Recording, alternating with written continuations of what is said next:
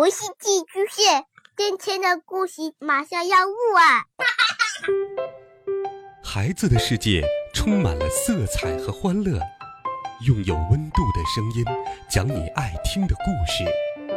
白羊叔叔和大明的晚安故事。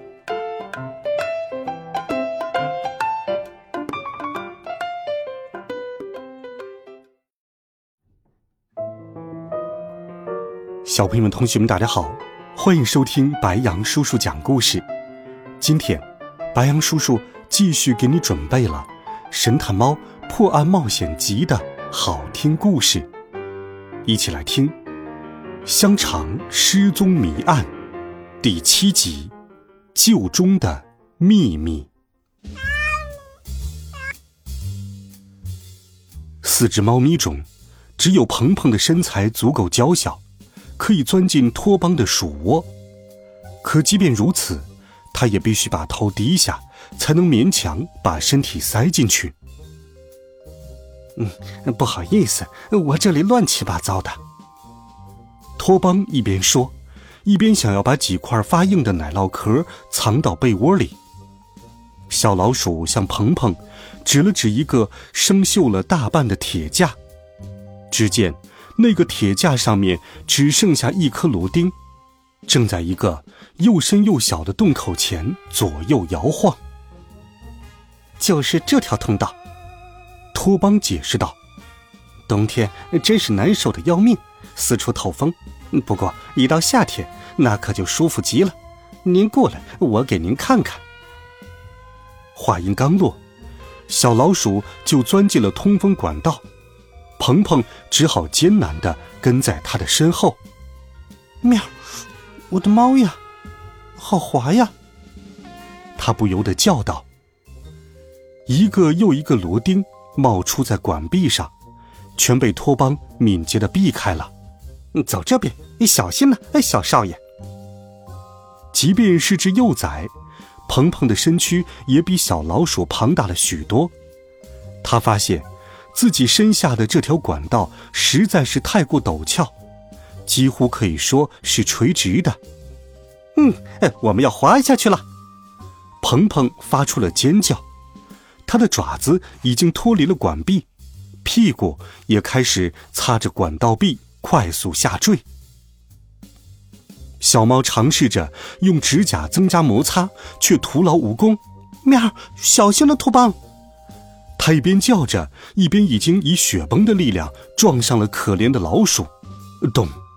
就这样，伴随着一阵剧烈的响动，一只长满了条纹的毛球，也就是鹏鹏，和一只更小的浅咖啡色的毛球，也就是托邦，在管子里弹跳了无数下，最后，直接从管道底部蹦出到了酒窖里。它们像两枚火箭一样。径直撞上了正巧进入酒窖的多多，啊！我的猫呀！多多忍不住大叫了起来：“你们就不能给我消停一会儿吗？”可不管怎样，在经历了急速的旋转和下降之后，鹏鹏总算可以证明，托邦并没有说谎。酒窖没有窗户，所以进入的办法只有两个。要么从大门，可发生盗窃的那天晚上门明明锁着；要么就是通过通风管道，可这条管道没有岔路，只有一个终点，那就是托邦的小窝。喵，我们一定是忽略了什么。约瑟芬停在酒窖中央，久久环视着四周。这个神秘的香肠盗贼一定是从哪个地方进来的，而且不管怎样，他都一定会留下些痕迹。面儿，没错。月光表示赞同。我们一寸一寸的搜查这个地方，一定能发现什么。不过，在这之前，朵朵，你是不是应该向谁表示下歉意呀？嗯。马赛猫疑惑的咕哝道：“月光先生伸出一只爪子，指向了旅客托邦。你可是让他受了不小的惊吓呀！看看他，连胡须都变白了呢。呀，哎呀，我只是冲动了一点嘛。多多一边承认，一边吹起了胡须。可让一只流浪猫向一只老鼠道歉啊！不不不，这种事儿绝不可以发生。这样的解释自然不能算作道歉。然而，大家都了解多多倔强的性格，指望他进一步妥协，那根本就是奢望。另一边呢，托邦也只求能快些回到自己的小窝，把这糟糕的一天忘得一干二净。于是，四只猫咪又重新开始了调查工作。约瑟芬跳到了其中一只旧箱子里，对着底部闻了起来。月光检查起了地板，希望可以找到更多的脚印。嘟嘟呢，作为一个入室盗窃的老手，他正用锐利的目光仔细打量起房门和锁头。至于鹏鹏，则在一堆破旧的玩意儿里翻找起来。要知道，酒窖里除了那两个大箱子，还堆满了放着玻璃瓶和储物罐的架子。有包着柳条的空玻璃坛子，有已经发了霉的旧行李箱，尤其是还有一个看起来十分硕大的座钟。这口钟由大木头制成，顶部安着表盘，下方则是积满了灰尘的玻璃柜门。透过玻璃，可以看见黄铜做成的钟摆。很明显，钟摆早就停止了活动。谁知道已经停止了多久呢？整座钟的样子破旧不堪，早已被蛀虫吞噬得面目全非，任谁看见都不会愿意把它安置在自己的客厅里。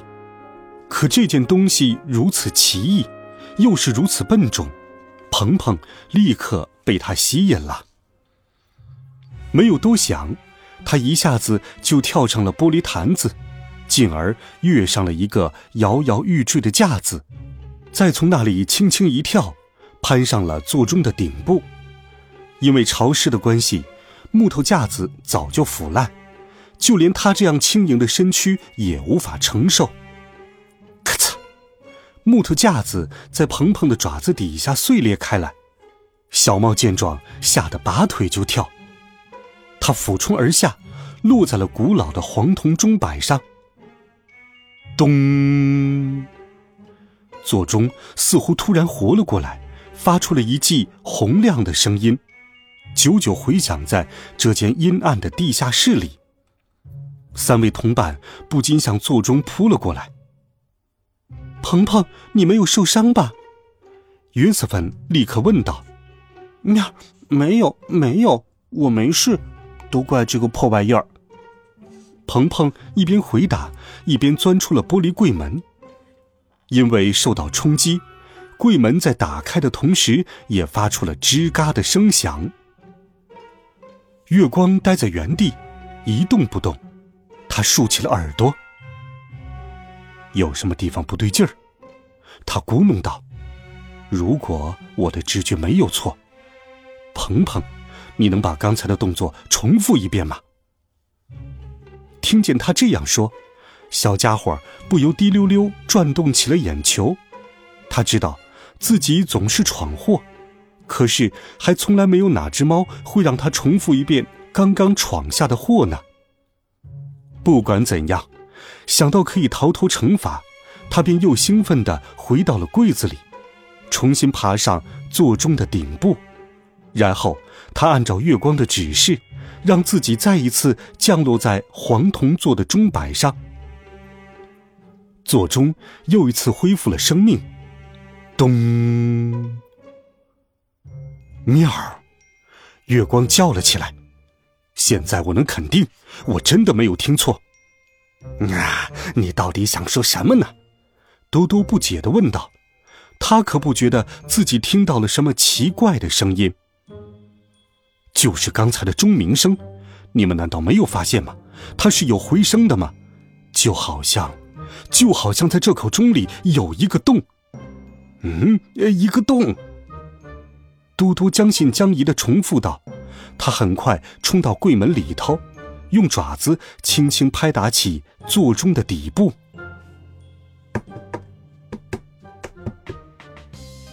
月光真的没有说错，在座钟底部的中央，他击打出了不一样的声音。整个地方都是空心的。啊，这块木头已经腐烂了，伙计们！多多向同伴们宣布：“要是我们大干一场。”无需多言，月光、约瑟芬和鹏鹏全都跳了起来，助他一臂之力。他们不停的用指甲和爪子进行攻击，还用脑袋顶撞。终于，在他们不懈的努力下，本就不成样子的木头终于破碎了。他们已经没有了任何疑问。在这口座钟底下，的确有一个圆孔。看起来就像是一根旧管道的终点，而它的直径呢，就和一个咖啡杯的开口差不多大小。喵，你说的对，月光，这里是有条密道。鹏鹏叫了起来。秘密终于解开了。约瑟芬蔚蓝色的眼睛在黑暗中闪闪发光。嗯，只能说是部分解开了。多多提出了反对意见。如果小偷曾经经过这里，我的猫呀，那他究竟是怎么做到的呢？这个洞这么小。月光把头伸进了这个他们刚挖出来的小洞。妙，座钟有些倾斜。他一边说，一边仔细的观察。墙壁和座钟之间的缝隙，至少能容纳两只爪子。什么？两只爪子？约瑟芬诧异的重复道：“啊，这就说明……”多多突然睁大了眼睛。没错，说明这个小偷可比我们想象的要小得多。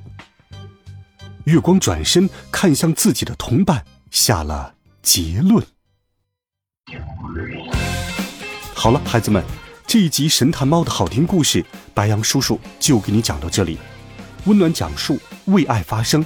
我们明天见，晚安，好梦。